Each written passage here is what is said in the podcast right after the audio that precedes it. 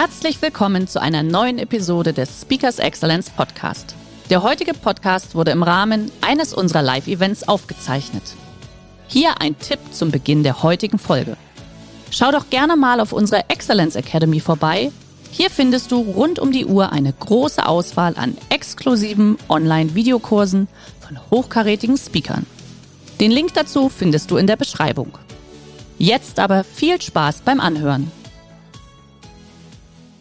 dass ähm, Obdachlose, die eben um Geld bitten, tatsächlich gar nicht mehr nach Bargeld fragen, weil die Leute gar kein Bargeld mehr in der Tasche haben, sondern eben selber auch einen QR-Code haben, dass man eben elektronisch Geld auf ihr Konto bezahlen kann. Herzlich willkommen beim Speakers Excellence Podcast. Hier erwarten Sie spannende und impulsreiche Episoden mit unseren Top-Expertinnen und Experten. Freuen Sie sich heute auf eine Podcast-Episode, die im Rahmen unserer täglichen 30-minütigen Online-Impulsreihe entstanden ist. Viel Spaß beim Reinhören. Schön, liebe Professor Dr. Claudia Bünte, dass Sie dabei sind. Ähm, wir haben ja vorhin schon ein bisschen miteinander geplaudert. Sie haben ja einen unheimlich bunten, internationalen und trotzdem sehr klaren Lebenslauf und Werdegang. Also Sie sind ja Marketing-Expertin und haben jetzt letztendlich, sage ich mal so, die letzten vier Jahre auch so ein bisschen so Ihre Leidenschaft äh, zur Professur gemacht, sind unter anderem als Professorin an einer Fachhochschule in Berlin tätig und forschen da ja auch. Und mhm. ich glaube, das, was bestimmt auch jetzt Ihren Impuls gleich uns ein bisschen näher bringen wird, Sie sagen ja selbst, Mensch, mich interessiert immer, das muss praxisnah sein. Das muss wirklich ja. etwas sein, was man auch umsetzen kann. Und ich glaube, das ist natürlich auch Ihr Werdegang. Diejenigen von Ihnen, liebe Teilnehmer, die mal so ein bisschen gestöbert haben, was denn Frau Dr. Claudia Bünte alles gemacht hat. Sie sehen da ja ein, eine Riesenliste von unheimlich interessanten internationalen Unternehmen, egal ob Nivea, äh, Coca-Cola war dabei, Volkswagen. Ich glaube, für Volkswagen waren sie auch in China, oder? Da kam ja dann auch so ja. ihre Liebe und Leidenschaft beziehungsweise auch das große Interesse natürlich für China und für die Wirtschaft dort äh, zustande. Und von daher sage ich einfach, ich freue mich, dass Sie heute da sind. Wir freuen uns auf Ihr Thema, die chinesische KI-Revolution. Ja, und äh, lassen uns einfach mal inspirieren, was so Ihre Gedanken, Ihre Impulse sind. Herzlich willkommen. Der Bildschirm gehört Ihnen. Super, ich teile den sofort. Ähm, ich sage einmal schon an alle, die jetzt im, äh, im Call sind, es ist interaktiv. Da gibt es zwei, drei kleine Fragen, da können Sie gerne mitmachen. Bin sehr gespannt, was Sie da so an, äh, an Dingen anklicken. Also dafür ist die Chat-Funktion gleich, da müssen Sie aber nur Buchstaben eintippen. Ähm, und jetzt fange ich mal an, meinen Bildschirm zu teilen. Das dauert einen kurzen Moment und gehe in meine Präsentation und rufe die auf. Das war auf den großen Bildschirm kommen. Und wenn das jetzt nicht alles funktioniert, sehen Sie eine erste Seite, nämlich Shanghai. Und da steht die chinesische KI-Revolution, wie China mit KI die Wirtschaftswelt verändert. So, ich habe mal rausgenommen für uns heute das Thema Marketing. Warum? Weil da unheimlich viel Geld reingeht in das Thema Marketing bei allen Unternehmen und wenn man nach China guckt und sich anguckt, wie KI dort eingesetzt wird, dann kann man das besonders gut heute schon sehen, äh, sowohl auf der Straße als auch beim Thema Marketing. Ähm, Frau Kullavi hat das gerade schon gesagt. Ich habe Ihnen hier mal so ein paar Marken aufgeführt. Ähm, seit 25 Jahren mache ich Marke, Marketing, Markenführung und das wohl auf Top-Management-Berat, also McKinsey, da war ich sieben Jahre lang, als auch eben selber operativ. Ich war immer in internationalen auch tätig, Coca-Cola, Nivea, Volkswagen, durfte mal Apple beraten, das war ganz toll. Also das heißt, ich gucke mir Dinge immer aus einer praktisch anwendbaren Sicht an, nicht aus diesem wissenschaftlichen Elfenbeinturm heraus. Und mein Schwerpunkt ist immer Wirtschaft und da dann insbesondere eben Handel, Vertrieb, Marketing und Markenführung. Warum ich Ihnen heute von China erzähle und von KI ist eben einmal, ich forsche im Bereich künstliche Intelligenz ähm, und ich bin zuletzt im November in China gewesen, also vor Corona. Ich zeige Ihnen da gleich auch viele Bilder. Jetzt sehen Sie gerade den schwarzen Bildschirm, das ist richtig. Ähm, das war eine Forschungsreise. Wir haben ähm, lauter Geschäftsführer unterwegs, die sich mit KI, an KI interessiert sind, sich mit KI beschäftigen. Und wir haben uns drei Megacities in zehn Tagen angeguckt, insgesamt 40 Unternehmen. Sie sehen hier Didi, Sie sehen rechts Tencent, bei Huawei natürlich auch ein bisschen Kultur. Also ich erzähle im Grunde genommen nicht nur aus der wissenschaftlichen Perspektive, sondern eben wirklich mit Beispielen direkt aus China. So, warum rede ich so viel von KI? Ich springe mal gleich in die Themen rein. Wenn Sie sich mal angucken, die zehn größten Marken weltweit sind aktuell 2019 ist von PwC, gibt es aber auch von Milward Brown und gibt es von Interbrand. Dann sind ähm, sieben davon tatsächlich, die, die hier aufgeführt sind. Die, deren Geschäftsmodell ist immer, Daten zu sammeln und die auszuwerten und darauf Angebote anzubieten. Also das ist weshalb gesagt wird, ähm, KI und ähm, Big Data gehören zusammen. Sie brauchen eben immer künstliche Intelligenz, im Idealfall also Algorithmen, die mit großen Daten umgehen. Und die sieben von zehn größten Unternehmen arbeiten tatsächlich in diesem Bereich. Das ist deren Geschäftsmodell. Wenn man sich die Zahlen anguckt von vor elf Jahren, 2008, wer waren da die Top drei? Also in 2019 sind das ja Microsoft, Apple und Amazon. Äh, in 2008, vor elf Jahren, waren das die drei Unternehmen Exxon, also Öl, PetroChina, also auch Öl, und General Electrics. Und wenn man sich anguckt, was die machen, dann sind ganz viele derer Branches, also derer, deren äh, Geschäftsbereiche, bauen auf fossilen Brennstoffen. Also vor, zehn, vor elf Jahren konnten sie mit fossilen Brennstoffen Riesenunternehmen bauen und auch führen und Geld verdienen. Das hat sich innerhalb von nur zehn Jahren, elf Jahren gewandelt. Und Sie sehen auch so eine Verteilung, sehr viel USA, und ein bisschen was in China. Wir in Europa gucken ja immer sehr viel nach ähm, USA. Und mein Appell heute ist, äh, guckt euch auch mal äh, China an. Da passiert was Datenanalyse und was KI angeht, wirklich eine Menge. Und das ist wert, sich das anzugucken. Man muss das nicht alles gut finden. Also nicht denken, ich sitze jetzt hier und sage unbedingt alles so machen wie in China. So im Leben nicht. Ähm, aber es lohnt sich mal zu gucken, was da tatsächlich passiert, ähm, denn da ist eine ganze Menge, wo man sich was abgucken kann. So, das ist der Moment, wo ich ähm, mal meinen Chat mit öffne und äh, Sie bitten würde, mal zu überlegen, was glauben Sie denn, was ist Ihre Antwort auf die Frage? Also, angenommen, wie ist eigentlich die Weltbevölkerung verteilt? Angenommen, Sie haben drei Möglichkeiten. Jede dieser kleinen Männchen oder Weibchen sind eine Milliarde Menschen. Was glauben Sie, was ist richtig? A, B oder C? Kurz die Unterschiede und Sie dürfen sofort Ihre Antwort unten in den Chat schon mal reintippen. Also A sagt im Grunde genommen, vier Milliarden Menschen leben in Asien und dann jeweils eine Milliarde in den anderen drei Kontinenten. B sagt, nee, das sind drei Milliarden in Asien, zwei in Afrika und ansonsten den Rest verteilt auf äh, Europa und auf die Amerikas. Und C sagt, nee, nee, zwei sind in Amerika, drei Milliarden sind in Asien und ansonsten jeweils eins verteilt auf Afrika und auf Europa. So, jetzt einfach mal A, B oder C. Es gibt nichts zu gewinnen, außer hinterher vielleicht recht gehabt zu haben. Und das können wir jetzt hier schon mal sehen. Also da gibt es B, B, B, A, B, C, Upala. Da ist nochmal C, B, C. Das ist toll, Sie machen mit, das finde ich super. auch immer für den, der was erzählt, ganz wichtig, dass man sieht, dass äh, Leute auch haben mitzumachen. Also das ist eine bunte Mischung. Ich würde mal sagen, das meiste ist so B, da ist nochmal ein A, das meiste ist so B und C. Äh, tatsächlich richtig, ich löse mal kurz auf, aktuell richtig ist A. Also vier von sieben Menschen leben aktuell in Asien und der Rest verteilt sich gleichmäßig. Wenn man nicht das, es gibt ja Bevölkerungsexplorationen, also sich anzugucken, wie sich das weiterentwickelt, das wird so bleiben. Also das Verhältnis wird immer so sein, dass in Asien die meisten Menschen leben. Warum ist das wichtig? sich das beim Thema KI anzugucken. Äh, künstliche Intelligenz braucht Daten. Das heißt, Länder, die sehr viel Bevölkerung haben, wenn die dann wesentlich Daten teilen über ihre Smartphones, haben erstmal einen natürlichen Vorteil, wenn es um künstliche Intelligenz, Intelligenz geht. Jetzt kommt noch eine Frage. Ähm, da gibt es auch tatsächlich Experten, die ganz klar in die eine Richtung gehen und nicht in die andere. Was glauben Sie, was ist wichtig oder richtiger? Also es wird ja immer viel von Big Data und KI-Algorithmen gesprochen, also die äh, Rechenmethoden, die künstliche Intelligenzdaten auswertet. Was glauben Sie ist richtig? A, Sie brauchen als Unternehmen viele Daten und einen richtig guten KI-Algorithmus. Dann läuft es bei Ihnen. Dann werden Sie wirtschaftlich erfolgreich, mehr als der Wettbewerb. Oder glauben Sie, nee, nee, ist ganz anders ganz wahnsinnig viele Daten, also viel wie es irgendwie geht, egal ob strukturiert oder nicht. Und dann reicht es eigentlich um Algorithmus, denn der lernt ja eh. Was glauben Sie, was ist richtiger aktuell? A oder B?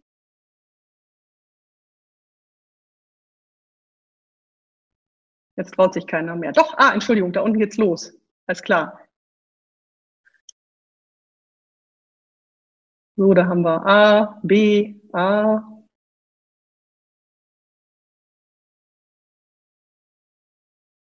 B, B. Ich vermute mal so ab hier sind wir ungefähr in der Frage. Okay. Also gibt so und so, ich würde mal sagen, ziemlich gleich verteilt. Das ist übrigens so ein Bild, was ich ähm, auch häufig sehe, wenn ich diese Frage stelle. Die ist auch tricky. Ähm, und da gibt es auch nicht wirklich ein richtig oder falsch aktuell. Es ist so ein bisschen die Frage, auf wen hört man. Also wenn die meisten Experten sagen, dass B, B richtig ist. Also wir brauchen einfach eine Unmenge an Daten. Äh, die Idee dahinter ist, dass ein KI-Algorithmus, der sich dadurch auszeichnet, dass er lernt.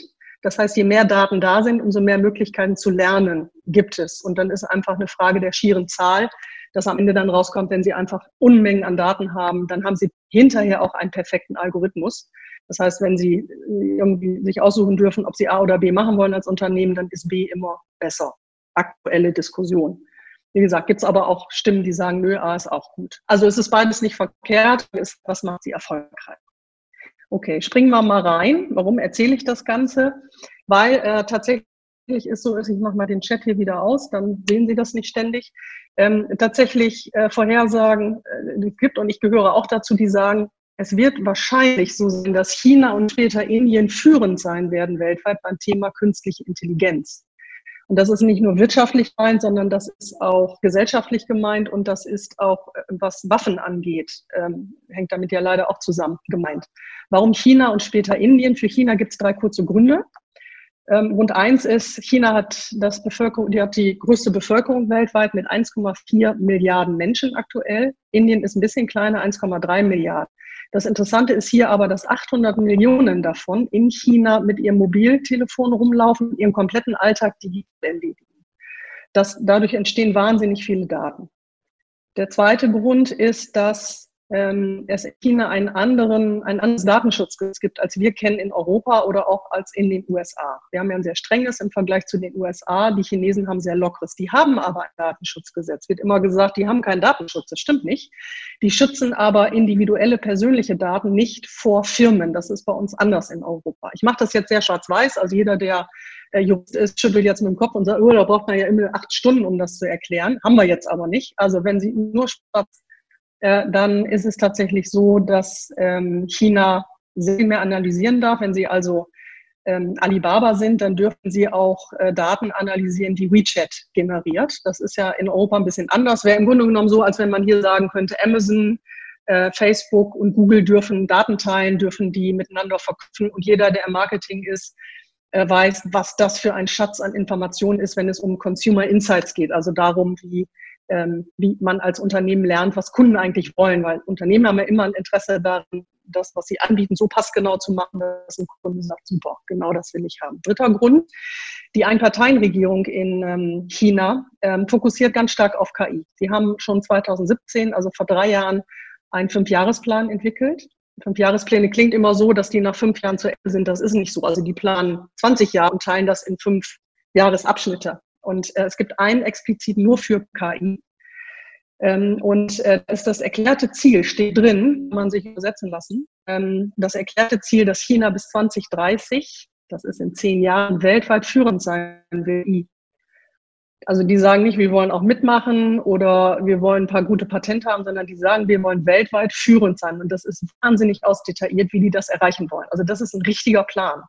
Das ist nicht so irgendwie nur die Vision und dann macht mal schön, liebe Firmen, sondern es richtig, steht richtig drin, was die vorhaben. Das sind die drei Gründe, dass aktuell China wahrscheinlich führend sein wird. Wir gucken immer in die USA, völlig verkehrt aus der Sicht und dann Indien. So, ich zeige Ihnen jetzt mal ein paar Bilder. Die sind aus November aus China, die ich da selber geschossen habe und äh, das war die Vor-Corona-Zeit. Also aktuell sieht das auf der Straße auch ein bisschen anders aus, ähm, aber das war eben im November. So, was Sie hier sehen, ist ähm, die äh, U-Bahn in Shanghai an einem Samstagabend. Und was Sie da sehen, ist, dass jeder Einzelne, den Sie da sehen, vielleicht mit einer Ausnahme, hier rechts, der, der nicht daddelt an seinem Handy, ist einer aus meiner Gruppe, also aus der Innovationsgruppe, der ist deutsch, der daddelt nicht. Alle anderen sind mit ihrem Handy beschäftigt. Also das, das, das Bild, wenn Sie auf Straße sind, in großen Städten, das ist anders auf dem Land, aber in großen Städten, und die haben ja sehr viele in China, äh, ist im Grunde genommen, alle gucken irgendwie auf ihr Handy und sind mit dem Handy beschäftigt. Die spielen auf dem Ding nicht rum, die organisieren ihren Alltag. Also die, die chatten zwar mit ihren Freunden, aber die bestellen auch bestimmte Dinge. Ich zeige Ihnen das gleich mal. Also man sieht im Straßenbild, dieses 800 Millionen Menschen sind mobil und die sind wirklich mobil online die ganze Zeit. Ähm, ich weiß nicht, ob Sie sowas schon mal gesehen haben. Ich kannte das nicht. Hm, diese Dinger stehen überall da in China, wo sich Menschen länger als fünf Minuten aufhalten. Also das ist ein Restaurant, rechts ist ein Café, das gibt es aber auch in Rezeptionen von Firmen. Das ist, wenn Sie beim Arzt warten. Das sind Schnellladestationen für Handys. Ähm, warum es nötig ist, ist, man kommt, wenn man in China lebt und morgens sein Handy aufgeladen mitnimmt und das Haus verlässt, nicht mit einem Ladezyklus hin, um über den Tag zu kommen. So viel wird mit dem Handy gearbeitet. Und deshalb gibt es eben überall diese Schnellladestationen. Das geht so, Sie, ähm, Sie legen Ihr Handy auf den QR-Code, dann werden ein paar Cent von Ihrem Konto abgebucht über das Handy. Und dann stecken Sie oben oder hier an die Seite Ihr Handy rein und dann ist das innerhalb von ein paar Minuten, geht also wirklich echt zackig, ist das Handy wieder aufgeladen. Das zeigt auch andere, andere Beobachtungen, aber zeigt im Grunde genommen das Gleiche, nämlich dass unheimlich viel mobil ähm, mit äh, Smartphones gearbeitet und die Unternehmen, die dahinter die Daten sammeln dürfen und analysieren dürfen, generieren natürlich wahnsinnig viele Informationen und brauchen deshalb eben auch künstliche Intelligenz, die auszuwerten. Das kann ein Mensch gar nicht mehr schaffen. Das zieht sich komplett durch. Das hier ist ganz üblich. Wenn Sie ins Restaurant gehen, haben Sie an Ihrem Platz so einen QR-Code. Das heißt, sie gehen nicht rein in ein Restaurant und warten darauf, bis ein Kellner kommt und sie bestellen, sondern sie setzen sich hin, sie scannen den QR-Code, sie kriegen links auf ihrem Handy dann das Menü, bestellen auf dem Handy. Das ist der Moment, wo Online und ein mergen, also OMO fachsprachlich tatsächlich passiert, Online, Merge, Offline. Und das erste Mal, dass Sie einen Kellner oder eine Kellnerin sehen, ist dann, wenn Ihr bestelltes Getränk kommt oder eben schon Ihr Essen. Und das ist ganz üblich. Also das ist hier keine Besonderheit. Ich habe Ihnen eine Besonderheit mitgebracht. Das hier, was Sie jetzt sehen, ist aus einer Restaurantkette, ähm, die komplett mit künstlicher Intelligenz funktioniert. Ich, das sind zwei kleine Filme, die spiele ich gleich ab. Ich erkläre Ihnen kurz, was Sie gleich sehen. Also dieses Restaurant heißt Heidi Lao. Das äh, ist eine Kette, das heißt, das gibt es mehrfach. Ähm, hier sehen Sie äh, Beijing, äh, also Peking, und die haben ähm, Roboter-Servierer. Also ich starte hier mal den, diesen Film. Und das, was Sie da sehen, ist ein kleiner Roboter, der hat auch Augen und der fährt im Restaurant und bringt zu einem bestimmten Tisch auf Tabletts die, das bestellte Essen. Und ich habe mich diesem Roboter in den Weg gestellt. Und der erzählt mir dann leider auf Mandarin, ich musste mir das übersetzen lassen, sowas wie, entschuldigen Sie bitte, ähm, ich möchte vorbei, ich möchte meinen Job machen und hat dabei dann so kleine äh, lustige Äuglein. Ähm, die Teller selber kann so ein Roboter noch nicht auf die Tische tun. Das macht dann tatsächlich wieder ein Kellner. Aber die Kellner müssen halt durch dieses Riesenrestaurant und müssen also immer ihre Tabletts ähm, tragen, sondern das passiert wirklich mit diesen Robotern. Rechts bin ich mal hinter einem hergelaufen, der eigentlich hinfährt. Und der fährt tatsächlich mit seinen Tablets in die Küche. Und die Küche funktioniert auch mit KI. Also die Köche, die da tatsächlich das Essen vorbereiten, werden unterstützt. Ähm, wenn also festgestellt wird, oh, jetzt haben wir irgendwie zu viel Cola ähm, in der Bestellung, wir haben nicht mehr genug, wird automatisch nachbestellt. Das ist so eine Kleinigkeit, die über KI funktioniert. Ähm, da passieren aber noch andere. Das ist ungewöhnlich, das gibt so viel noch nicht in China. Das ist auch ein Test von Heidi Lau. Angeblich, so steht es auf der Website, sind keine Mitarbeiter dadurch entlassen worden. Ob das immer so stimmt, kann man sich ja auch fragen. Ähm, weil also nachdem, wenn man das ausrechnet, wenn ein Kellner nicht mehr viel hin und her laufen muss und das läuft mit diesen Robotern, dann wird man weniger Mitarbeiter brauchen. Das ist ja wahrscheinlich auch klar. Angeblich aber nicht. Das ist aber noch in der Testphase. Das ist mein Lieblingsbild. Hm, was Sie hier sehen, ist eine Fußgängerampel in Shanghai an einer Stelle, wo tagsüber unheimlich viele Touristen über, die, über eine vielbefahrene Straße müssen. Ich habe das extra nachts fotografiert, um zeigen zu können, was da passiert. Anders als bei uns haben sie die Anzeige, ob rot oder grün ist, nicht nur auf Augenhöhe, sondern unten in den Boden eingelassen. Warum? Weil alle, wenn die vor, vor der Ampel stehen und warten, alle Fußgänger tatsächlich mit ihrem Handy arbeiten. Das heißt, sie gucken nicht nach oben.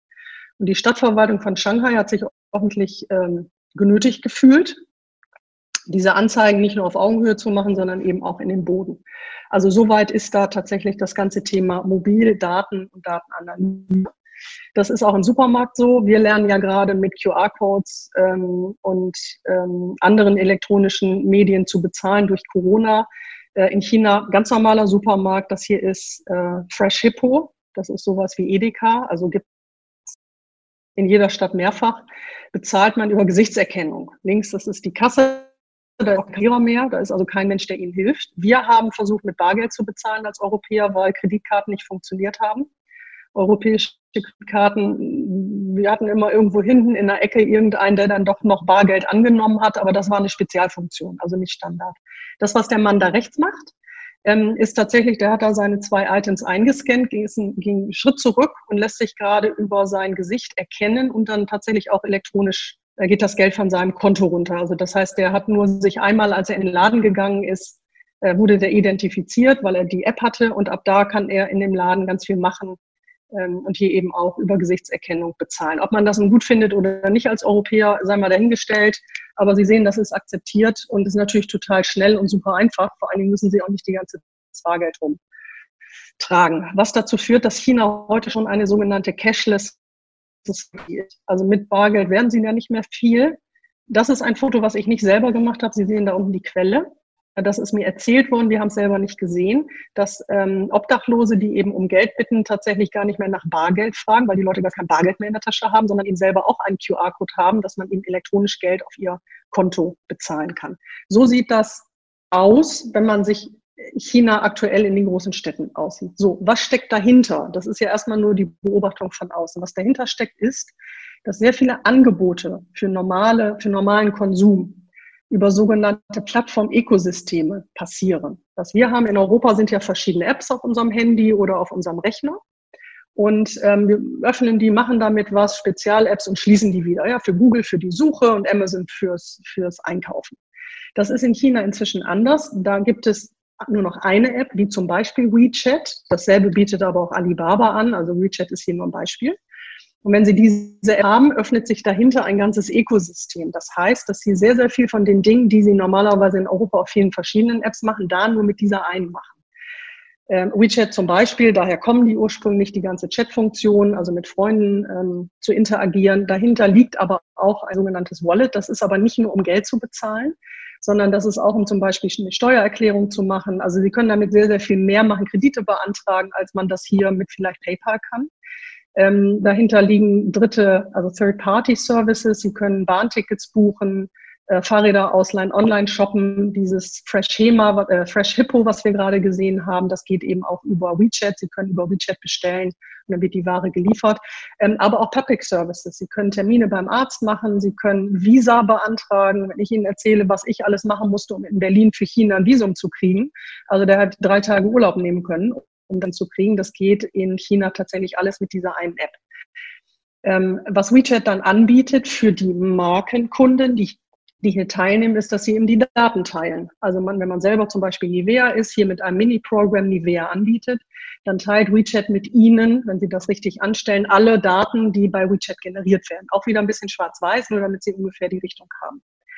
Das ändert ganz massiv die Customer Journey. Das ist ein Riesenpool für Marketingleute und Markenleute, ähm, weil Folgendes passiert, wenn ich Ihnen mal zeige, wie sieht eigentlich eine Customer Journey in Europa aus. Und das ist schon gut, weil das hier ist nur eine Online-Journey. Sieht die so aus. Eine Freundin sagt Ihnen, Mensch, hier tolles neues Produkt, musst du dir unbedingt angucken. Die Empfehlung kriegen Sie auf Insta. Dann öffnen Sie die nächste App, nämlich Google, und gucken bei Google, hm, wo kann ich das denn kaufen? Merken, auch das geht bei Amazon. Sie öffnen Amazon, gucken da und bezahlen, wenn es hochkommt, dann per PayPal. Das ist alles eine Online-Customer Journey. Jeder Marketing-Experte sieht hier und sagt, ui, also da habe ich ja drei Brüche. Ich habe dreimal eine Chance, dass ich Kunden verliere, weil der sich nicht richtig angemeldet hat, vielleicht sich ablenken lässt, irgendwas anderes passiert. So in China ist das nahtlos. In China geht das so, sie öffnen eine App, eine einzige WeChat, bleiben in dieser App, kriegen also eine Empfehlung von Freundinnen, gucken bei JD auf WeChat, ähm, wo man es kaufen kann, kaufen es dann gleich bei JD, das ist einer der Anbieter, es gibt viele andere, und bezahlen mit WeChat Pay. Das heißt, das funktioniert alles in einem Ökosystem. Sie müssen nicht raus und irgendwas anderes ausprobieren. Das ist der Grund, weshalb die Chinesen und die Chinesinnen so viel an ihrem Handy sind. Ähm, und das ist der Moment, wo WeChat eben die Möglichkeit hat, hier auch die Daten von anderen Anbietern mit zu analysieren und dann auch wieder zu teilen an ihre eigenen Kunden, die eben bei WeChat auch aktiv sind, an die Markenanbieter. Das ist super aus Konsumentensicht. Und das finden Chinesen auch super, weil ein Kunde immer dann genau das kriegt, was er gerne hat, zu einem Preis. Es gibt auch dynamisches Pricing, ähm, was er oder sie sich gerade vorstellt. Also man weiß, ob ein Kunde ähm, preissensitiv ist oder nicht und wann er Geld ausgeben wird und wann nicht. Also insofern wird das sehr, sehr punktgenau gemacht. Das ist eine riesen Opportunity für alle, die im Marketing sind. Und ich achte ein bisschen auf die Zeit, werde nach hinten jetzt ein bisschen schneller, dass wir gleich noch eine Chance haben, dass Sie auch noch ein paar Fragen, ein paar Kommentare geben können. Ich nenne das tatsächlich New Marketing, weil was jetzt sich ändert in China ist, dass Marketing weggeht von, man arbeitet seine einzelnen Aufgaben hintereinander ab zu einem Echtzeitmarketing. Sie wissen jetzt, was der Kunde will, sie wissen jetzt, was sie ihm anbieten, sie bieten ihm jetzt was an und sie sehen unmittelbar ähm, in den KPIs, unmittelbar, hat das funktioniert, hat diese Kampagne, diese Aktion funktioniert. Das ist aus Marketing-Sicht super weil sie immer das super Angebot haben zu den perfekten Consumer Insights und sie haben natürlich auch keinen Streuverlust. Also Sie wissen ja ganz genau, wer Ihre Kunden sind. Sie können genau auf die 100.000 gehen, die jetzt interessiert sind und die anderen vergessen. Kein Streuverlust. Ist auf der anderen Seite nicht so gut, weil Wasserstand für, für alle anderen Wettbewerber auch genauso geändert hat. Die haben dieselben Daten, die haben auch Mini-Programs auf WeChat. Die Kunden kriegen wahnsinnig viele Angebote. Ja, die kriegen alle paar Minuten kriegen die irgendein Angebot. Die sind, werden wahnsinnig. Und die werden sehr viel anspruchsvoller. Also wenn Sie nicht als Anbieter innerhalb von einer halben Minute genau das richtige Angebot haben, dann sind Sie weg vom Fenster. Also Sie können Ihre Marke 100 Jahre lang aufgebaut haben. Wenn Sie da nicht liefern, dann ist Ihre Marke wirklich nicht relevant.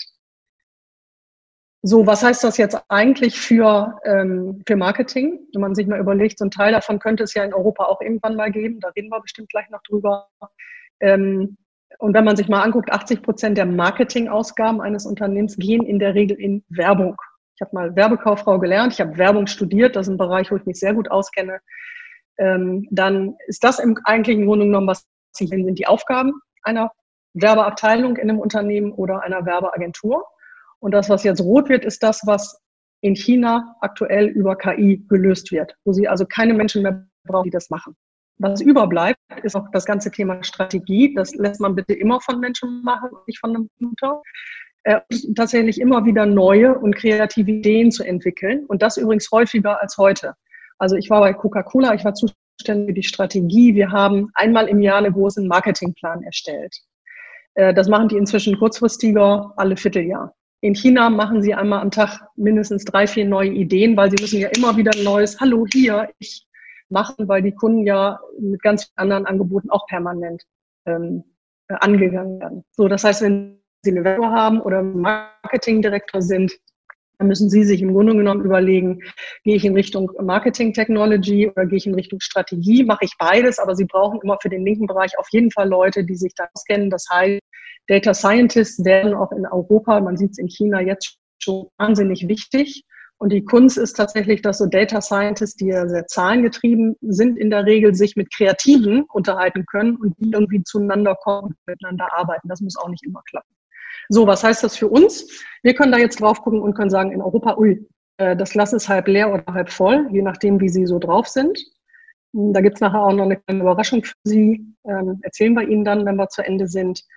Ähm, aber im Grunde genommen ist der Wasserstand ja immer der gleiche. Wir neigen dazu, Europa sehr häufig, gerade in Deutschland, finde ich, aus meiner Beobachtung zu sagen, na ja, wir können ja German Engineering und das ist ja super, das ist unsere Komfortzone. Blöderweise ist Magic passiert gerade an einer anderen Ecke. Und da sind wir in Deutschland und in Europa wirklich hinten dran. Also zu uns guckt keiner, was KI angeht, äh, alle nach äh, USA und eben jetzt zunehmend auch nach China. Das heißt im Grunde genommen, was können wir jetzt tun? Ähm, wenn ich eine Sache empfehlen darf oder mitgeben darf, dann ist das tatsächlich, sich KI jetzt anzugucken, auch in Europa.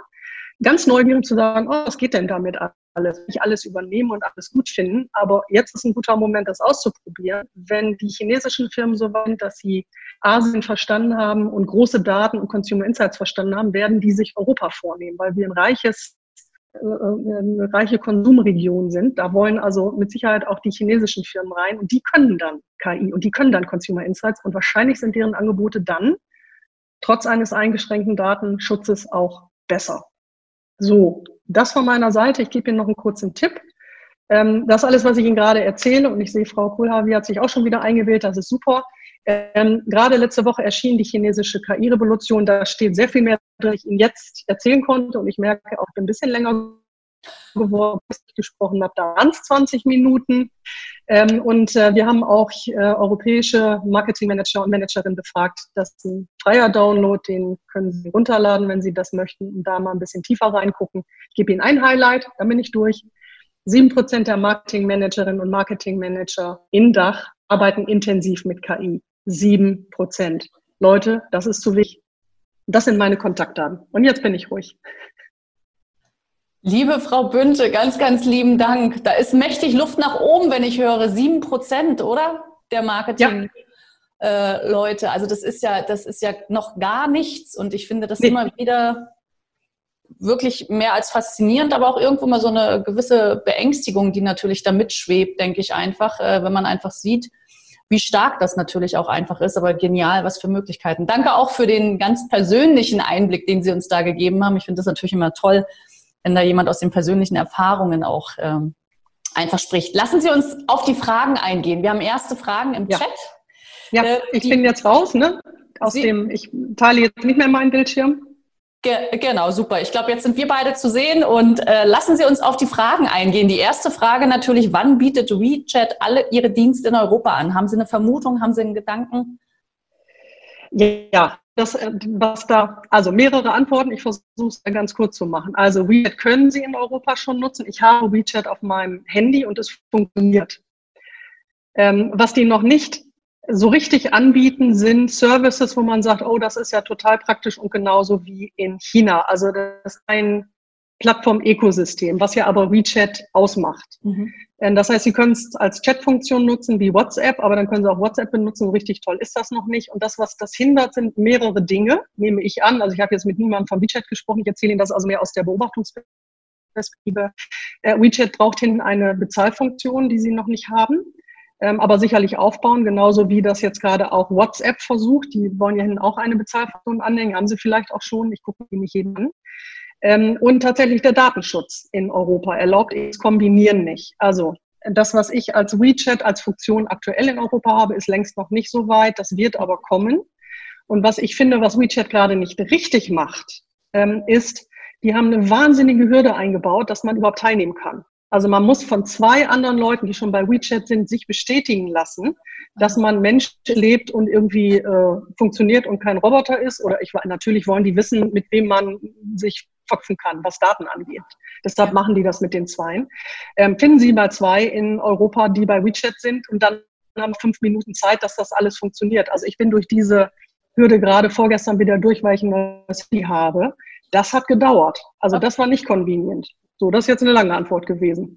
Ja, aber ähm, das heißt, Sie sind dran, aber es braucht noch die eine oder andere Hürde ist noch da. Ja. Aber ja. ich denke, in der heutigen Zeit kann sowas dann auch recht schnell gehen, oder? Im Zeitfenster von drei Jahren, fünf Jahren. Oh ja, das ist, das ist immer spannend. Also da ist man immer verkehrt. Das ist so ja. wie das Alter einer Frau zu schätzen. Also man drunter oder drüber, das haut nie hin. Okay. Es geht schneller, als wir denken. Ich glaube, okay. der Satz stimmt.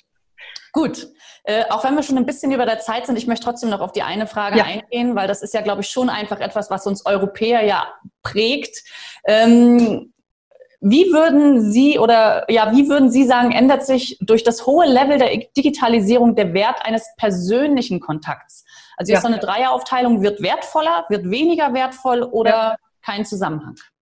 Ja, also das gucke ich mir aus Markensicht jetzt an. Ich bin ja Markenführungsexpertin. Ähm, ich sage auch gleich ein Beispiel. Also ich äh, glaube sehr stark daran, dass der persönliche Kontakt sehr viel mehr wert werden wird, weil er schwieriger ist, aufrechtzuerhalten und zu bekommen. Mhm. Beispiel. Ähm, Geburtstag, Sie kriegen 20 Geburtstagsgrüße bei LinkedIn, 25 bei Xing und 30 per E-Mail und vielleicht noch SMS oder bei WhatsApp. Das Einzige, was ich mir angucke und richtig gerne angucke, nicht das Einzige, was ich mir angucke, ist die eine Postkarte, die ich bekomme von meinem Steuerberater aus Hamburg. Der schreibt einmal im Jahr eine Postkarte, also richtig so eine, so eine Glückwunschkarte und ich finde es super. Der hat es verstanden. Also wenn Sie einen neuen Job haben wollen oder wenn Sie irgendwie sagen wollen, hier ist ein Service ähm, und lieber Kunde, willst du dir den nicht mal an? Ich würde immer sagen, schreib wirklich schriftlich auf, das ist wertschätzend, das ist super. Und wir achten schon drauf. Da muss man gar nicht nach China gucken. Okay. Ergänzende Frage, wie wirkt sich das im Luxussegment aus, zum Beispiel in einem Luxusrestaurant? Ja, also Leute wollen ja immer hofiert werden, das, ja, weil genau. sie dann wichtig sind und was Besonderes sind. Ich habe Professor Doktor auch deshalb, weil ich toll finde, wenn Sie sagen, Frau Professor Dr. Bünte. So, also wir wollen ja wichtig sein, alle. Ja. Ähm, jetzt gibt es noch unterschiedliche Treiber bei Menschen natürlich, aber Luxus, das wollen wir dann auch hin, weil man eben sehr wertgeschätzt werden will, weil man viel Geld ausgeben möchte und dann eben so einen Service haben will da muss es sehr persönlich sein. Das Beste, was ein Restaurantchef machen kann, ist, die Leute am, an der Tür zu begrüßen, mit schütteln darf man im Moment nicht, aber sie wissen, wie ich meine und direkt zu wissen, hallo Herr Meier oder hallo Frau Müller, schön, dass Sie da sind. Wunderbar. Mit Blick auf die Uhr, liebe Frau Bünte, äh, ich lese hier ganz tolle Kommentare, cooler Vortrag neben dem Inhalt auch unterhaltsam präsentiert. Ich kann das einfach nur so weitergeben. War auch für mich heute eine riesige Freude, Sie, Sie zu Gast zu haben. Ganz, ganz lieben Dank. Und wir haben noch eine kleine Überraschung, oder? Für unsere Teilnehmer. Sie bekommen ja, ja natürlich wieder ein kleines Nachmailing, wo Sie auch nochmal den Link zu diesen Impulsen bekommen. Und vor allem, Frau Bünte, Sie haben sich was überlegt, oder? Es gibt so einen kleinen spannenden Test. Ja, genau. Als Bonbon ähm, ist kostenlos, dauert äh, zwei Minuten, sind sechs Fragen. Ähm, der Test ist, was sind Sie selber ein Manager? Es gibt nämlich Skeptiker, es gibt Optimisten und noch viele Sorten. Das ist nicht so aus dem Himmel gefallen, sondern basiert auf unserer Befragung dieser äh, Marketingmanager und Marketingmanagerin. Wir haben nämlich festgestellt, dass ein Treiber dafür, ob man KI einsetzt oder nicht und erfolgreich ist damit, damit zu tun hat, was hat man für Typen für KI-Typen im Team. Wenn Sie zu viele Menschen im Team haben, diese Tisch und sitzen da und sagen, mm, mm, dann können Sie ganz viel Geld ausgeben, nützt nur nichts, weil keiner wird es umsetzen. Das geht natürlich auch im positiven Sinn. Dazu gibt es einen Link, den schicken wir Ihnen. Das ist anonym. Ich selber kann nicht sehen, wer da was ausfüllt. Ich kriege die Ergebnisse auch nicht, aber Sie kriegen jeweils dann eine kleine Summary, was Sie für ein Typ sind. Und die sind natürlich alle total positiv getextet. Also es macht Spaß. Ganz, ganz lieben Dank. Schön, dass Sie in diese Podcast-Episode reingehört haben. Weitere Informationen zu unseren Expertinnen und Experten finden Sie in den Show Notes. Wenn Ihnen unsere Podcast-Reihe gefällt oder Sie haben Wünsche und Anregungen, freuen wir uns auf Ihren Kommentar.